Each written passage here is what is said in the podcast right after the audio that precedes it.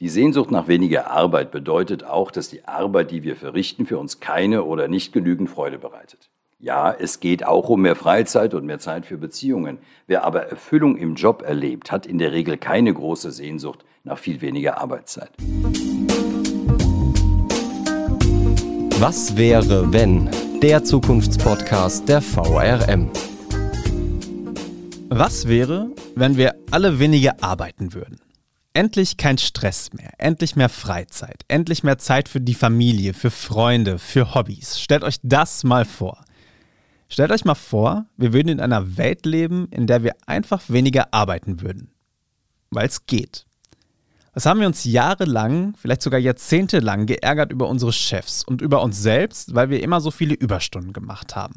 Dabei merken wir in einer Zeit der Zukunft, alles überflüssig, alles überflüssig. Wir brauchen gar nicht so viel Zeit zum Arbeiten. Wenn wir einfach jeden Tag weniger arbeiten, schaffen wir genauso viel weil wir uns wirklich ein paar Stunden dann richtig konzentrieren und uns nicht andauernd ablenken lassen. Und in den großen Industriehallen, da haben uns ja sowieso schon die Roboter noch mehr Arbeit abgenommen. Oder aber wir müssen gar nicht mehr in der Industrie arbeiten, sondern können uns auch beruflich mehr um unsere Mitmenschen kümmern. Das Zwischenmenschliche wird wichtiger und endlich auch unser Planet. Weil nicht all unsere Zeit für Arbeit drauf geht, haben wir jetzt auch mehr Zeit, um der Erde was Gutes zu tun. Wir können öfter mit dem Bus fahren, weil wir die Zeit dafür haben. Wir können draußen auf dem Land leben, weil wir nicht mehr jeden Tag in die Stadt ins Büro müssen. Und das alles sorgt dafür, dass es uns einfach besser geht. Wir passen nämlich nicht nur mehr auf andere und unsere Umwelt auf, sondern auch besser auf uns. Wir sind gesünder, wir sind glücklicher und wir leben länger. Ja, das klingt doch schön, oder? Wieso machen wir das dann nicht schon längst so? Weil wir uns erstmal die Frage stellen müssen, ob das denn auch realistisch ist. Und darüber reden wir heute. Ich begrüße euch zu einer weiteren Folge von Was wäre wenn, dem Zukunftspodcast der VRM. Ich bin Frederik Voss, Digitalreporter bei der VRM und will heute mit euch über diese Frage sprechen. Was wäre, wenn wir alle weniger arbeiten würden? Aber können wir uns das überhaupt vorstellen? Weniger arbeiten. Wir sind doch die fleißigen Deutschen, die so gerne arbeiten. Stimmt dieses Klischee? Ich will mal sagen, ja und nein.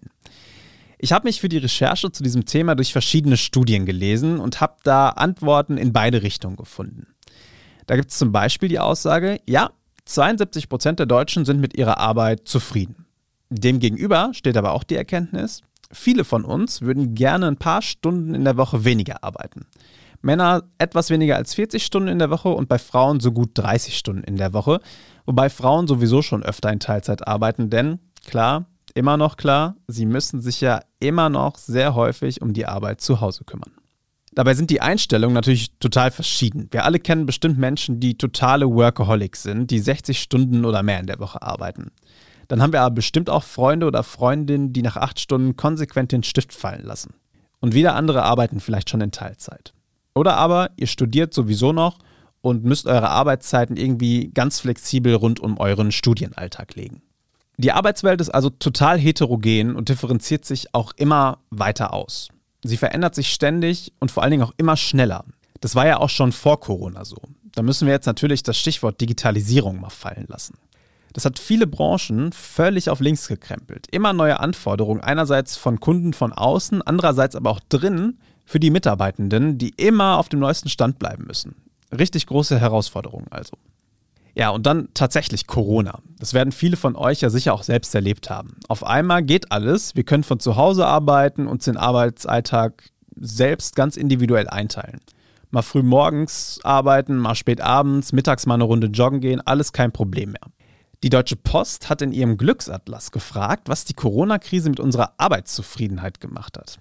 Da hat ein Drittel gesagt, sie sind weniger zufrieden als vor Corona können bestimmt auch wieder viele von euch nachvollziehen. Wir sprechen ja oft von Entgrenzung, dass Privates und Berufliches vermischt. Das ist ja in Corona immer mehr passiert, als Menschen zu Hause gearbeitet haben. Und schlechte Stimmung herrscht natürlich auch dann einfach, wenn man ungewollt in Kurzarbeit geschickt wird. Keine Frage, ein richtig schlechtes Gefühl.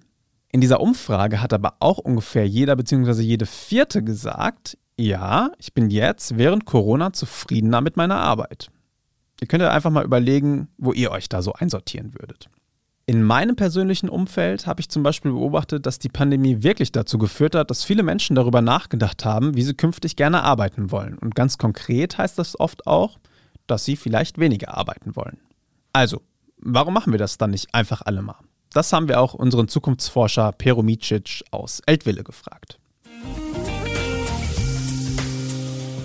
Es ist sehr realistisch davon auszugehen, dass die Arbeit für die Menschen in Zukunft angenehmer wird, als sie es heute ist.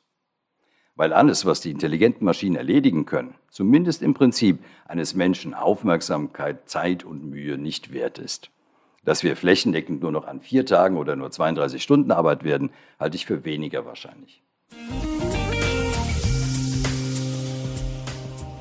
Pero Micic wirft also schon mal ein großes Aber in unser Gedankenexperiment.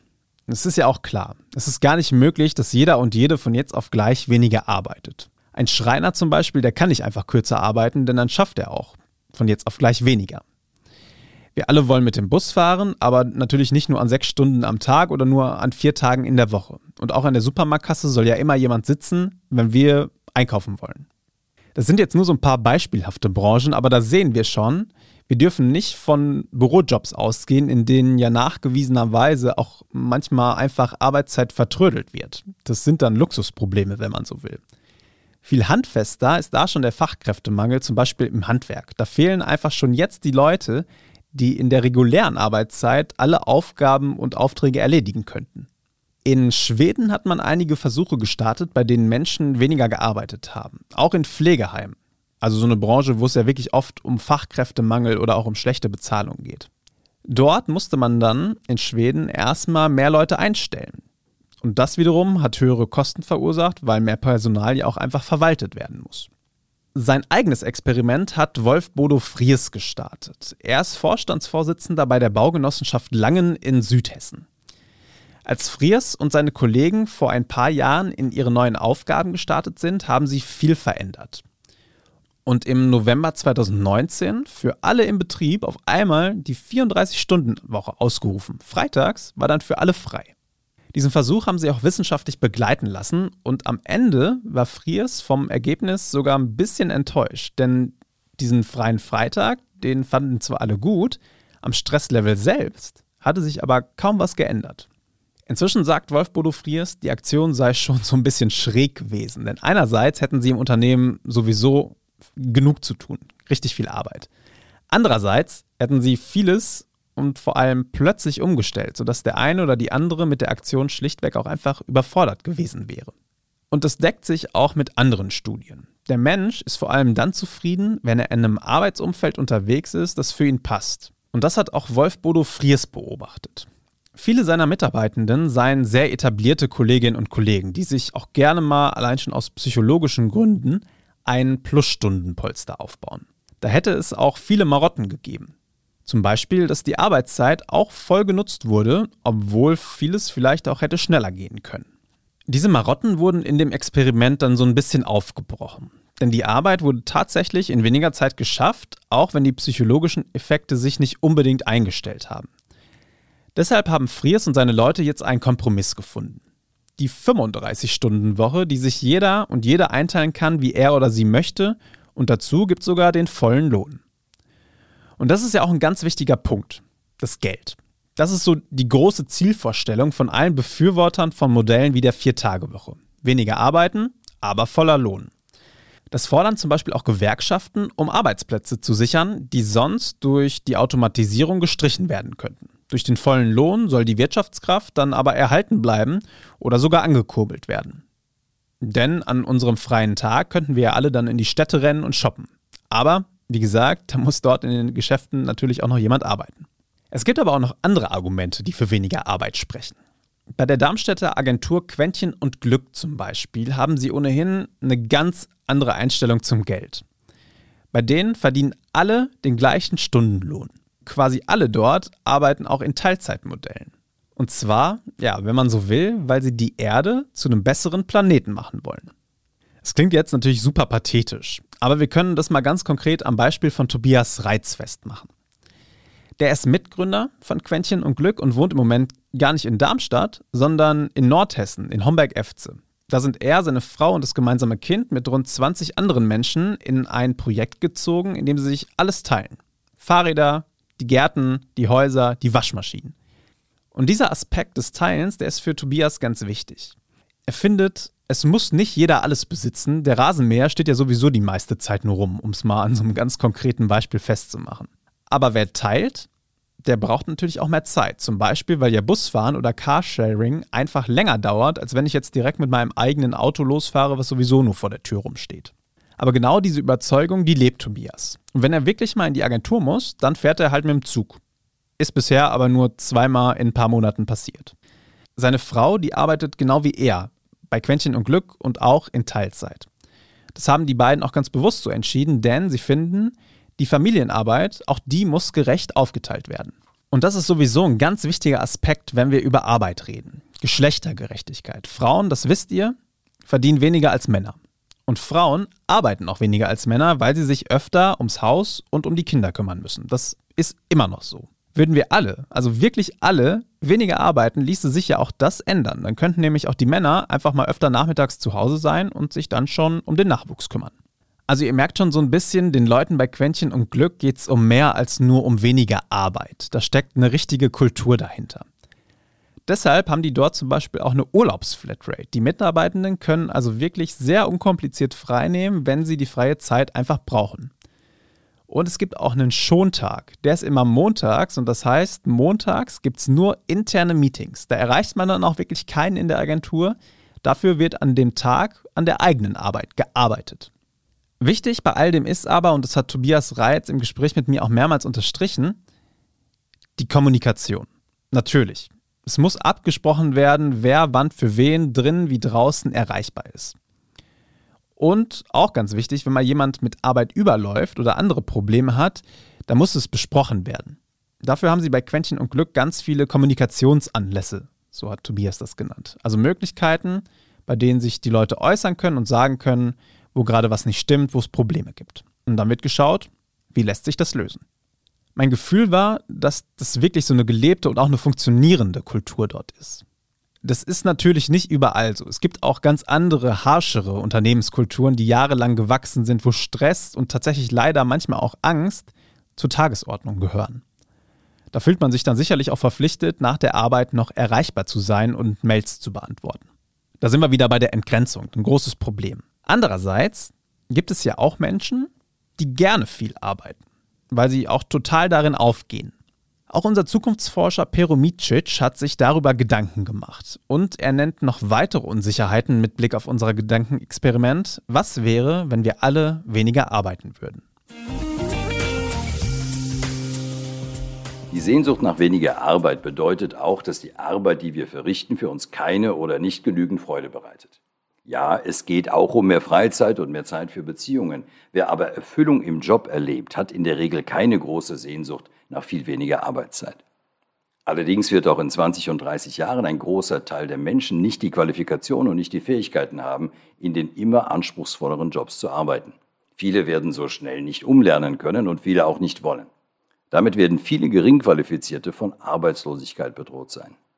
Gleichzeitig gibt es aber heute schon viel Bedarf, dass man sich um Menschen kümmert, denen es nicht gut geht oder die wegen Alter oder Krankheit nicht vollständig selbstständig leben können. Dafür braucht es keine anspruchsvollen sachlichen oder fachlichen Fähigkeiten, sondern Empathie, gute Kommunikationsfähigkeiten. Unsicher, aber zu hoffen ist, dass es uns gelingt, solche Menschen, die sich um andere Menschen kümmern und mit ihnen einfach Zeit verbringen, weitaus besser für ihre Leistung bezahlen als heute. Unsicher ist auch, ob es uns gelingt, diese starke Verknüpfung zwischen Arbeitsleistung und Einkommen aufzulösen. Stichwort Grundeinkommen.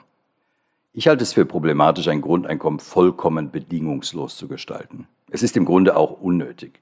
Wichtig ist nur, dass in unserer Gesellschaft jeder ein würdiges Leben führen kann, unabhängig davon, ob es einen Arbeitsplatz für diesen Menschen gibt oder nicht. Die ein oder andere Bedingung darf man durchaus an die Zahlung eines Einkommens knüpfen. Es ist ja nur fair. Ja, Pero Micic, der spricht von einem faireren Leben, von einem würdigen Leben. Ich würde noch das gesunde Leben ergänzen. Wer weniger arbeitet, der lebt gesünder. Das hat eine Studie der Weltgesundheitsorganisation gezeigt. Wer pro Woche länger als 35 bis 40 Stunden arbeitet, hat ein höheres Risiko, an einer Herzkrankheit oder an einem Schlaganfall zu sterben. 2016 sollen an diesen Umständen, also zu viel Arbeit, rund 745.000 Menschen weltweit gestorben sein. Nur wegen ihrer Arbeit. 745.000 Menschen. So viele Menschen leben in Frankfurt. Was für eine Zahl, oder? Jetzt haben wir einiges gelernt über unser Gedankenexperiment. Was wäre, wenn wir alle weniger arbeiten würden? Wir wissen, dass uns das gesünder und glücklicher machen könnte und dass wir die Arbeit in weniger Zeit auch schaffen können, weil wir uns sowieso nur über einen geringeren Zeitraum konzentrieren können. Auch ihr da draußen habt uns schon Reaktionen zukommen lassen. Viele von euch haben gesagt, wenn ich mehr Freizeit hätte, dann würde ich mehr Zeit für Hobbys und für Familie und für Freunde haben. Ich könnte mehr reisen, alle diese schönen Dinge. Wir wissen jetzt aber auch, dass nicht jede Branche mal ebenso die Arbeitszeit reduzieren kann. Die Arbeitswelt, die wird immer komplexer und der Mensch ist ja auch selbst ein komplexes Wesen. Wenn unser Szenario funktionieren soll, dann brauchen wir also wirklich ein größeres Umdenken. Dann müsste sich unsere gesamte Arbeitskultur verändern. Auch Peromicic fasst für uns die Herausforderungen nochmal zusammen mit einem Blick zurück und mit einem Blick voraus. Schon vor 60 Jahren hat man sich vorgestellt, dass es um 1990 so sein wird, dass die Maschinen den Großteil der Arbeit verrichten. Je nach Perspektive ist das ja auch eingetroffen, denn die Arbeiten von damals werden tatsächlich heute überwiegend von Maschinen verrichtet. Aber die Menschen haben neue Bedürfnisse entwickelt. Die Unternehmen neue Produkte, Leistungen, Lösungen für diese Bedürfnisse entwickelt und angeboten. Und für die haben sie neue Arbeitsplätze geschaffen, die oftmals neue, höhere Qualifikationen brauchen. So wird es vermutlich auch in Zukunft geschehen. Es werden unzählige neue Aufgaben, neue Jobs und neue Berufe entstehen. Solange Menschen Probleme und Wünsche haben, wird uns die Arbeit nicht ausgehen. Wir dürfen die Arbeitswelt nicht nur national und europäisch betrachten. Die Asiatisierung der Welt bedeutet für die Arbeitswelt unter anderem, dass wir mit Anbietern aus Asien konkurrieren, die noch lange nicht daran denken werden, dass sie ihre Arbeitszeit verkürzen wollen und noch mehr Freizeit haben wollen. Dass wir dauerhaft so viel produktiver sein können und so viel bessere Qualität liefern können, wie wir teurer sind, ist ausgesprochen unwahrscheinlich. Denn wir konkurrieren dort nicht mit dem starken Entwicklungsdrang der Menschen nur, sondern auch mit einer riesigen Zahl an exzellent ausgebildeter Fachleute, die uns eher übertreffen, als dass sie uns in der Qualifikation nachstehen. Und in der Motivation stehen sie uns erst recht nicht nach.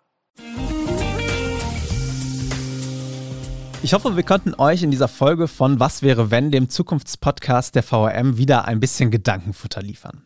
Vielleicht habt ihr diese Folge ja sogar an eurem Teilzeittag gehört oder aber im Bus auf dem Weg zur Arbeit, dann steckt ihr ja eigentlich schon mittendrin im Thema. Wenn ihr noch mehr zur Frage, was wäre, wenn wir alle weniger arbeiten würden, erfahren wollt, dann schaut gerne mal in die Show Notes unter dieser Folge. Dort findet ihr ein paar Links auf unsere Nachrichtenportale. Das Thema haben wir dort nämlich nochmal ausführlicher behandelt und ihr könnt alles nochmal in Ruhe nachlesen. In unserem Dossier findet ihr außerdem viele weitere spannende Zukunftsszenarien. Das gilt natürlich auch für die weiteren Folgen unseres Podcasts, die ich euch sehr, sehr, sehr empfehlen kann. Hört da gerne mal rein und wenn ihr uns was zu sagen habt, dann schreibt uns einfach eine Mail an audio.vrm.de oder kontaktiert uns über unsere Social Media Kanäle. Das war's für heute. Vielen Dank euch fürs Zuhören. Bis dahin und kommt gut in die Zukunft.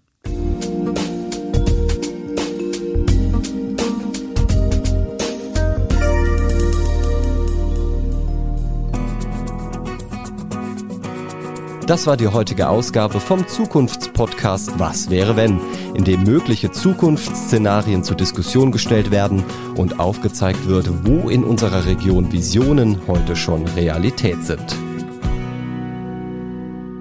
Ihr wollt noch mehr spannende Geschichten, Reportagen und News aus eurer Region? Dann probiert doch einfach mal unser Plus-Angebot aus. Einfach reinklicken unter vrm-abo.de slash podcast. Angebot der VRM.